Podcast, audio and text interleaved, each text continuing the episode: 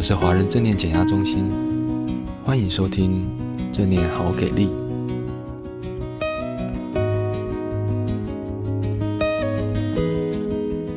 各位听众朋友，大家好，欢迎来到正念好给力的时间，我是丽珊。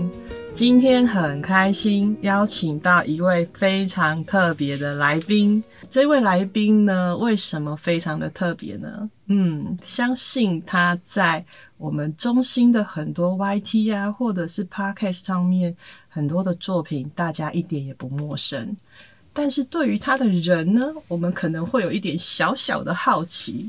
好，我们今天就很欢迎中心的小编 Teddy。Hello，各位听众朋友，大家好，我是中心的小编 Teddy。Teddy 好，丽珊你好，嗯、观众朋友大家好。Teddy 你很年轻，对不对？其实也不年轻了，快三十岁了，今年已经二十六岁了。大家大家看过 Teddy 吗？如果你看到 Teddy 本人的话，你会觉得，嗯，好像还是一个高中刚毕业的孩子。哦，大家常常这样说啦，都说我有 baby face，有 baby face。哎、欸，有像哎、欸，还有你的发型，小瓜呆头，小瓜让让听众有点想象空间。是是是是，好，那我们今天非常欢迎 Teddy 来接受我们的专访。那我想要问一下 Teddy，你这么年轻哦，其实你也没有快三十了，真的。那这么年轻，为什么会想要来中心上班？其实当初在来华人正念减压中心之前呢，那时候我是围棋老师。围棋这个东西基本上是我从小到大，等于说它是一直陪伴我长大的。你从几岁开始学围棋？我从大班开始学围棋。然后我为什么会这样讲呢？因为我国中、高中、大学的升学都是因为围棋，就是让我让我有学校念，可以这样讲。包含大学的时候，其实我大学是没有付过任何学费的，因为我是拿围棋奖学金，所以我四年都没有哦，好厉害，都不用学费。就是它等于是伴随着我整个成长经历的东西。嗯，然后围棋老师这份工作呢，当时的我是台北到新竹通勤，从中和出发到新竹，车程大概一个多小时，然后回程也是一个多小时，所以等于说我一天的通勤时间差不多是快三个小时，做到后面会有一点焦虑感。嗯，所以我基本上每天。在高速公路上那个过程，其实我自己都会偷偷哭，因为我觉得很，我觉得很痛苦。员工只有我一个人，我就是没有什么经验的新人，各种大小事啊，都是我那时候的焦虑来源啊。对，所以那时候边开车是边哭的状态。对，那你怎么样照顾你自己？在那时候还那时候应该还没学正念嘛，对不对？对，那时候我还没有接触到正念，嗯、那时候怎么照顾自己？其实男生要流下眼泪是一件非常不容易的事情。嗯，对我来说其实很容易，从小就爱哭。没有啊，那时候纵使很容易，那也表示内在要非常多的情绪的累积，才有办法让眼泪流下来。对，所以我那时候的调节方法，其实我是一个想很多的人，所以我会去听一些让自己个人能力成长的 podcast。我会去找那方面的东西来听，就是我想说，我现在做的任何事情都是为了成就以后更好的自己。我虽然一天的通勤时间有快三个小时那么久，但是我那三个小时其实都是在听那些知识型的东西。我觉得我那三个小时都是在学习。但我一天三个小时，我一个礼拜就有十五个小时在学习上面。我当时是这样讲。然后还有还有一点就是，我在出门之前，我都会。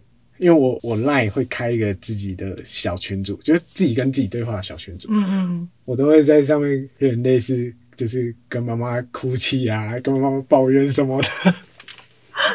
现在可能都还在我的手机里面，但是那群组里面只有你一个人。对，它就是我一个发泄的管道。哇，对，那时候是这样帮自己度过的，很不容易耶。对。然后时间就到，因为我说是二零二三年一月进去，然后我后来到四月初的时候就有点撑不住了，所以我就跟老板提了离职，然后我就离开了这个环境。然后一开始就回到家里嘛，我想说先让自己沉淀一段时间，可是可能是我自己心里那关过不去吧，我觉得我都已经二十六岁，我不想让家里人担心。然后那时候刚刚说到我在家里找工作，我就是每天打开一零四，然后打了剪辑两个字，跑出来的那些剪辑，我从第一页投到最后一页，我每天都是这样投履历。但是就是我可能投了两百间，才有一间愿意面试我，然后愿意面试我的人，他们才就就等于说就是真的完全没有人考虑过我啊，即便我已经可以去面试了，但是面试完之后，因为老实说，这个面试是我人生中第一次的面试，因为我说我以前都是以围棋去升学啊什么的，所以我基本上都是独立招生，我从来没有面试过，所以这就等这次的找工作等于是我人生中第一次的面试，什么准备资料啊，什么什么，这全部都是第一次。对，所以我这次面试的时候，我也是很紧张，而且非常的挫折。因为当你投了两百间公司，只有一间愿意面试你的时候，那个那个挫折感，其实对我这种人打击是真的很大。确实，你这样花了多长的时间？投了两百间，其实也没有多长的时间，因为其实中间有发生一个小插曲。我当时应征了一份工作，它就是网页上写行销企划。哦，行销企划，对啊，你就看它的职职务是这样写的。就觉得就是一间很正常的公司啊，好，然后我也去了面试那一天，哇，整个环境都光鲜亮丽，看起来很赞，又有办公室，什么自己的座位，我就觉得哇，好棒啊，这就是完全就是我向往的地方。隔天我就进去工作了，然后我隔天进去做以后，我才发现原来它是一间诈骗的公司。诈骗？对，他就是要我们去办一些直播组啊，嗯，然后在交友软体上面去。叫那些男生来刷礼物啊什么的，那时候就是不小心找到了这份工作，但是因为我找到这份工作，因为我说我不想让家里人担心，他们那时候也知道我找到工作，对，但是我没有跟他们说这一份是什么工作，嗯，所以那时候的我，我我想要离开，但是我又不敢跟我爸妈说，怕他们失望，对，因为也是怕怕他们会不会讲说你怎么又撑不住这个工作，工作，对对对对对，所以我那时候就。其实我压力很，那时候就就很大，因为我也不敢跟我爸妈，我不敢跟我妈说我我找到这个诈骗的公司，对，所以我那时候我那个工作待了两个礼拜啊，我在那两个礼拜，我又开始就是又持续的在找新的工作，嗯、一样就是每天就是投好几百间，然后有时候会请假去去偷偷去面试，跟公司说我有事，但其实我是去面试，就有一天就。其中一家公司就是华人正念减压中心，就找我来面试了。然后我记得，我记得我那天那天来面试的时候，我有跟他们讲说我现在遇到的状况，而且我也很诚实的跟他们说，我现在待的是那间诈骗公司。对，就是当时帮跟你一起面试中心里面的人。对，就是俊美老师他们啊，还有阿杰小编啊，凯丽他们。我就跟他们讲说，我现在遇到的状况，对，然后我就说，如果他们现在就是愿意用我，我就会马上辞职那一家来了。然后隔天晚上十一点多的时候，好像是 Kitty 打电话给我，还是君美老师打电话给我，忘记了。晚上十一点。对对对对对。然后就通知我可以来上班了。晚上十一点通知你来上班，这么急哦。我记得好像是那时那，因为我因为我前份工作我要工作到半夜十一点啊，他是十一点才下班。哦，他是配合你当时的下班时间。对，我印象中好像是这样，因为我是下班回家的路上接到电话的。嗯，然后我当时我就马上答应啊，我就说哇塞，我我已经不知道找了快一千间公司了，而且我面试的公司也也不知道几间了，然后哇。这么快才过一天而已，然后我就我就说好，我马上跟那间那间公，然后我就我后来就辞职了那间，然后我让自己沉淀了一两天吧，我就来这边了。所以我我第一天到职日是六月四号，然后我就我就进来啦。欢迎你进来！天哪，你的前面也太坎坷了吧！我光是在二零二三年的前半年就是。就经历了我自己觉得蛮是人生的一个转折、欸。我觉得就是在去年的时候，对不对？对，那是一个 Teddy 是呃二零二三年的六月四号进来中心的。对，但是在六月四号之前，其实你遇到了人生很大的转折，而且连续换了两份的工作。对，一份是自己非常不是那么适应，也不是那么喜欢的工作。对，然后让自己有，这是让自己有压力的。但好不容易投了好几间的履历之后，然后又遇到了一个诈骗的工作。对，结果你两个礼拜就快速的脱身了。对。对，我还怕，我那时候还怕脱不了身。可是我觉得重点是，你有一个特质在里面，你害怕父母担心，对，你害怕家人担心，然后你不敢去告诉他们这件事情。我不想要让他们担心我啦。对，对我宁可应该说，我就是宁可让自己不舒服，我也不想要让别人为我担心。我希望我自己呈现给大家是，就是最开朗的那一面。有有这样子的心态，你你内心里面那时候会不会有很多的压抑？会非常，就是那种痛苦，就是即便是你的朋友，你跟他讲，他也没办法完全的去了解你。嗯，对，但所以这种痛苦只能压抑在自己心里，所以你只能对着自己说，或者是对着手机的那个群主。对，对。跟他说这件事情，对，但是其实这世界是没有人知道的，就是很像在对自己诉苦，但其实就是又回到自己身上，嗯，那种痛苦就是一直这样无限循环。我每天只是一直不断的累积，我好像有说出来，但是我其实说出来问题还是没有解决，所以又回到自己身上。所以我今天的痛苦即便抒发了，但是它还是在我自己身上，因为它还是会返返回到你身上啊，对，对不对？对，它并不是一个对象，所以我那时候真的是。二零二三年从四月离职，我离职完反而没有过得比较好。对，即便我那时候当围棋老师当的很不开心，但我离职以后我也没有比较好，反而是另外一种压力，对，又加上来。我觉得那是一个双重的，就是那前一份工作没了，就下一份工作找到的又是，对，这么，对，这么莫名其妙的工作。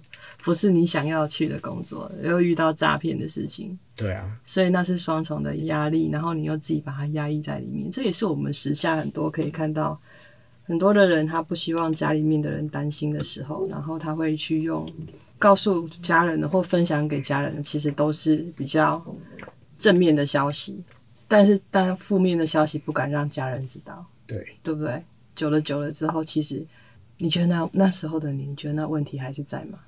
我觉得也要很感谢我是一个很开朗乐观的人。嗯，那些痛苦，我当下会非常痛苦，但是我会用用时间去淡化它。但是每一次淡化的时间可能都不一，可能是一个礼拜，可能需要一个月，可能需要 maybe 两个月，很久。反正就是我需要有时候需要很长时间淡化它。应该说，我那时候也没有什么适合的方法。去让自己疏脱这种方法，嗯，所以我就是只能慢慢等我自己好吧。这好像也是一般人他们就是释放压力或者是舒压的方式，没错，对不对？没有一个比较有有效的一个缓解的系统来做这件事情。而且我觉得其实这件事情蛮严重的。呃，我我还算是一个乐观的人，但是就连像我这种个性的人。我当时真的会很想要了结自己的生命的这种想法，嗯、我可以理解，因为那个压力是很大的。嗯嗯嗯，你会对自己全盘的否认，对，而且我就会觉得说对这个世界绝望，会不会？嗯、会。但因为很好笑的是，因为我其实是一个很怕痛的人，所以即便有这种念头，但我想说，我、哦、不行，那样会很痛，就是想死又不敢死的人。你干嘛突然跳这个啊？害 我觉得我不太会接，但是觉得突然很好笑啊！因为我之前因为跟我朋友这样分享，然后我就跟他说：“哦，没有，但是我很怕痛。” 我觉得那是想死都不敢，但是有可能不一定，你真的不一定真的会去行动。可是那是一个呃，对对于一件事情或是一个人的这个世界。也好的一个绝望的一个据点吧，就是我，对，我觉得我没有方法可以再更好的方法可以再解决它了。对，对，对，因为有些人就是会一直压抑，像我就是会等时间慢慢淡化，可是有些人就是没有时间可能不一定就有办法淡化，它可能是更强烈，对，或者是更扩大，对不对？对。那你进来中心之后呢？我进来中心以后，老实说，前半个月我很开心，我终于可以做我一直很想要做的工作。我离开了前面那些工作以后，我就告诉自己，我就是很想要当一个很厉害的剪辑师。阿泰，你说那时候知道正念是什么吗？完全不知道，我完全不知道。我那时候告诉自己，就是有公司要用我，我就马上就先去做再说。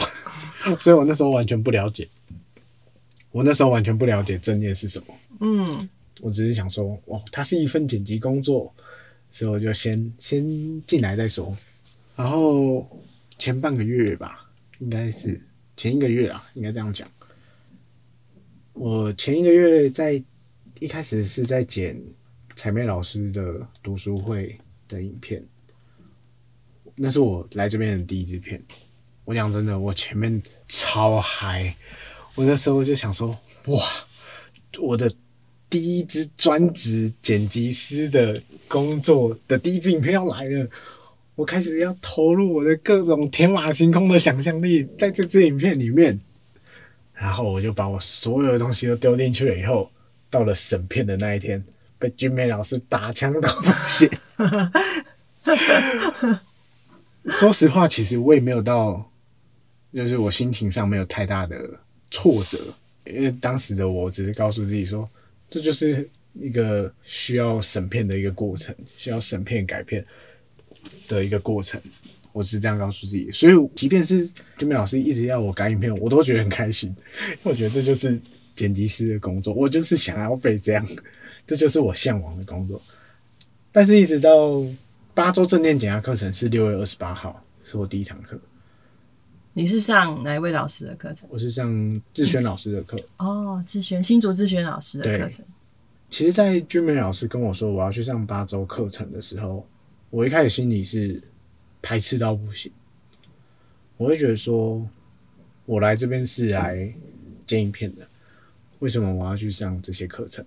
因为这件事情，我还有一天中午就是找阿杰小编出去聊聊，我就说，哎、小杰，当初你来的时候，你也是很想要上八周正念减压课吗？因为其实我没有那那么想要上这堂课。然后小杰他就跟我说。我觉得你换一个角度想，你把它当成是员工训练就好了。然后我那时候想，哎、欸，有道理耶。我如果把它想成是员工训练，这样好像心里会舒坦一点，心里舒坦很多。所以我当时是抱着这个心态去上课的。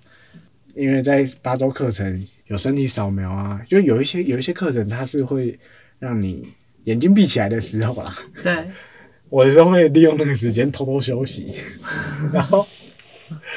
有时候还甚至不小心睡着，做练习做到睡着，做练习做到睡着。然后后来我也是前几天才知道的，凯莉他们跟我说，我那时候还睡到打呼，他们还把我拍下来，那我就真的觉得很丢脸，因为我完全不知道我睡到打呼。睡到打呼的人应该是不会知道自己打呼。对，但是当下的我，我只感觉到就是半睡半醒那种感觉，我完全不知道我睡那么熟。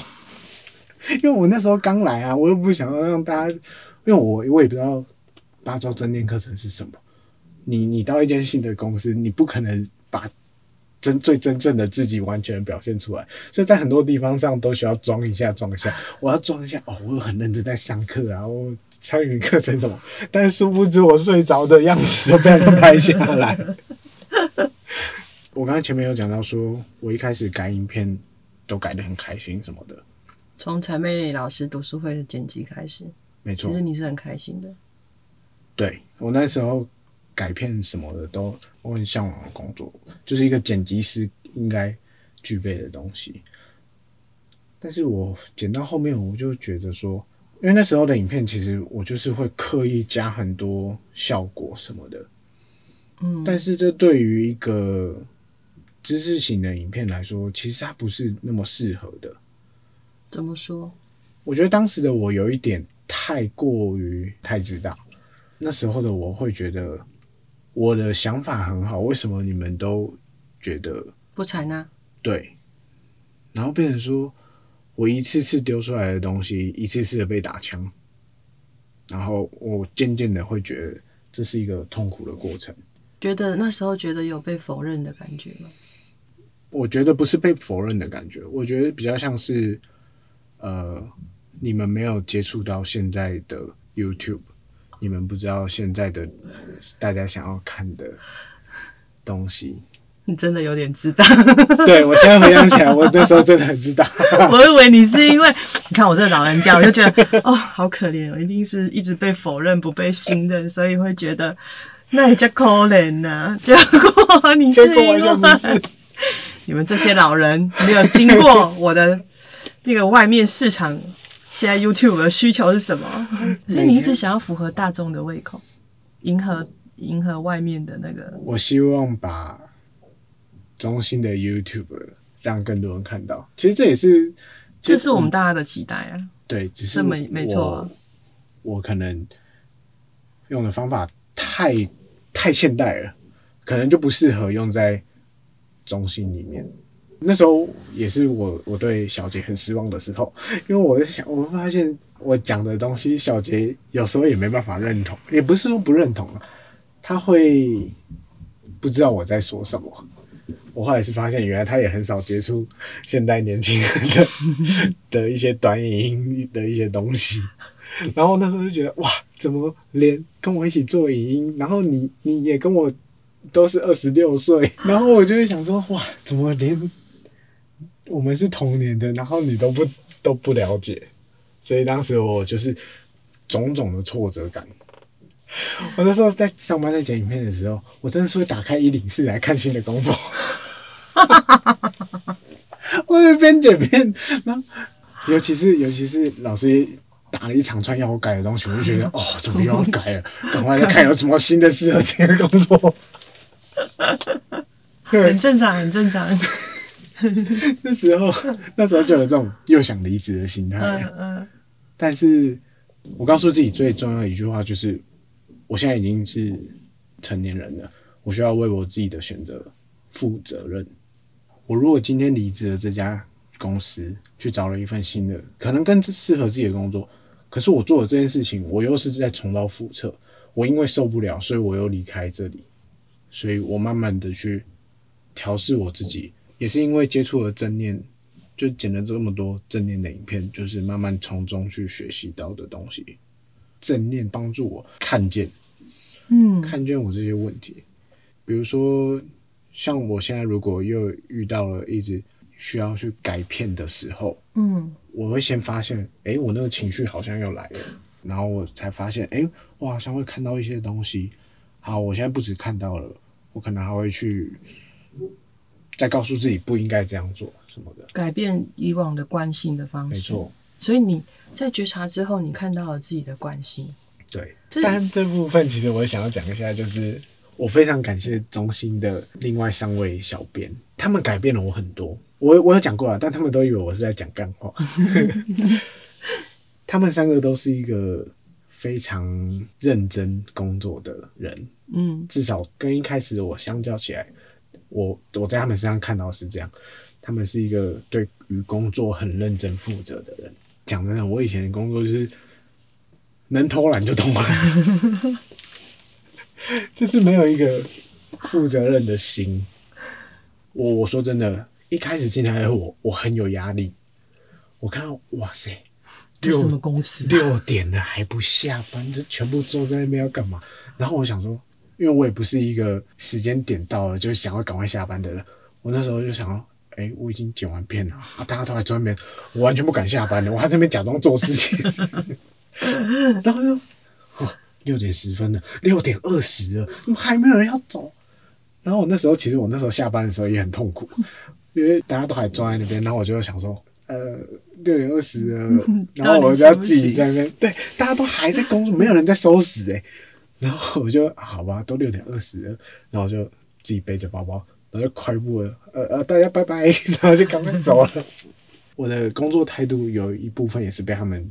激发出来，渲染到了。他们整个改变了我的工作的习惯。那你学习过程中，你有没有遇到什么样的事情，让你真的是从困难当中这样整个走过来？我记得是在我上八周的过程，就是已经很后面倒数第一堂还第二堂课吧，就是我发生了一些感情事啊，因为那时候搞到差点跳楼。你还是我？嗯嗯嗯，所以他已经是过去了。对，已经过去了。呃，那阵子是我刚接触正念的时候啦。但是我我觉得我们不需要去谈那个很很痛的那一段，只是这这过程当中是怎么帮助自己走过来。因为我其实是一个很重感情的人，超级无敌。从小从我有意识以来，我就是这种人，我非常的重感情，什么事情都是以以女朋友为第一优先的。哦，对，我是。对啊，我是比较重感情的人。嗯嗯，所以下得很深。对啊，就是就是下得很深啊。嗯嗯，我大学那时候交了一个女朋友，那个其实她那个女朋友是影响到我后面的任何感情非常深的一段。就是我大学交的那个女朋友，后来分手以后，我整整哭了一年。这这真的就是真的哭了一年，嗯、因为。我那时候在宿舍，我们是四个人一间，嗯嗯，然后其实我室友他们都知道我在床上偷哭，但是就他们也不会想要戳破什么，就但是可可能要去找吃饭什么的吧，然后就会躺在床上，然后他们就会说，哎、欸，要不要去吃饭？然后然后我就会我就会故作镇定，我就会先先啜泣啜完，然后就说。好好，等下去吃饭。我觉得你这样还能吃哦。对，因为我就说嘛，我是一个我不想要让别人看到我我最真实的内在的人。我会，即便是自己的好朋友啦，对，我会伪装自己。虽然他们知道我我我就是会破防的人，但是就他们也会给我面子。就是即便知道我不会拆穿，对他们不会拆穿，即便知道我是这样的人。对，哎、欸，所以他们找你吃饭，其实搞不好也是一个暖心的动作，是啊，来照顾你，问候你一下，带你去吃个饭啊什么。啊、他们知道你很难过，对不对？嗯，整整哭了一年。他那段感情，那是大学的时候，对，大一到大三上。嗯，哦，那后来这一次呢？这次，这次我我超快，我不知道两个礼拜就就好了。就是我有。在过程中好像有一点觉察吧，有一点发现，但是我有点讲不太清楚我当下是什么感觉。但我一直知道一件事情是，我当下有发现到说，诶，这同样的感觉又来了，就是那个失去的那个感觉，嗯，又来了，好像什么东西被拿走了一样。对，只是，是不是可以这种形容？可以这样形容，只是那次。嗯我有这个发现，然后我也很快就就释怀了，真的很快。嗯，因为像我说，我以前可能要花个一年半年，两个礼拜。我发现了一件事情，我这次的经历跟以前有一个非常不一样的地方。嗯，大家在遇到痛苦的时候，包括我自己当时都在逃避，但我这次比较不一样的是，同样是痛苦，但是我我是在感受痛苦，我知道我现在很痛，我不会刻意的去把这个痛推开。我一直去感受，说我现在很，我现在很心痛。我现在心痛，身体是什么感觉？心很空虚的感觉。嗯，所以那是你身体的感觉。对对，然后我就一直去感受这些痛，包含就是任何身体的不舒服，即便是包含我想要了断自己这些，我都很真切的去感受，我很深刻的去体验这些痛苦。我以前可能会说，我真的很难过，但是我。我一直要很用力的去忘记它，对，然后我一直去做太多额外的事情，去想办法让它忘记，但是它其实是忘不掉的。我就是去很感受我当下的痛苦，去承认这个痛苦的存在。对，我觉得这这一点是我跟以前做的非常不一样的事情。嗯，所以同样都是痛，我以前要花一年，但我现在就两个礼拜就完全回到状态。哎，我觉得你刚刚讲到一个重点，你去承认它之后，然后。你有还有在找其他的方式来照顾你自己，例如找人家聊。只是说找人家聊有没有比较好？你找人家聊，你也是要挑对象啊。如果对方只会讲干话，或者是讲不是你想听的话，可能有时候你诉说你的痛苦，然后对方一直讲啊，你不要难过啊，或者是这种事每个人都会发生啊。反正就是讲很多那种，嗯，你当下并不是那么能够接受的话，那不是雪上加霜。对。所以找人家聊，其实也是需要一个找对对象。不过因为我也是有一群，就是我的高中同学，嗯、我们就是非常非常好的，我们感情很好的同学，大家都住附近啊，所以我们从高中一直好到现在。嗯、对对对，所以你也经经经过他们帮你对倾听了你当时的痛苦。对，他们其实就是陪我一路上，嗯嗯，就是我们都是互相的啦，大家就是一路上互相这样子。互相平常会讲干话，但是真的遇到事情以后，他们都是很帮忙。好，今天非常开心可以听到 Teddy 在人生的阶段里面这么多这么多经验的分享，谢谢 Teddy，谢谢丽三姐，谢谢谢谢大家的收听，谢谢谢谢。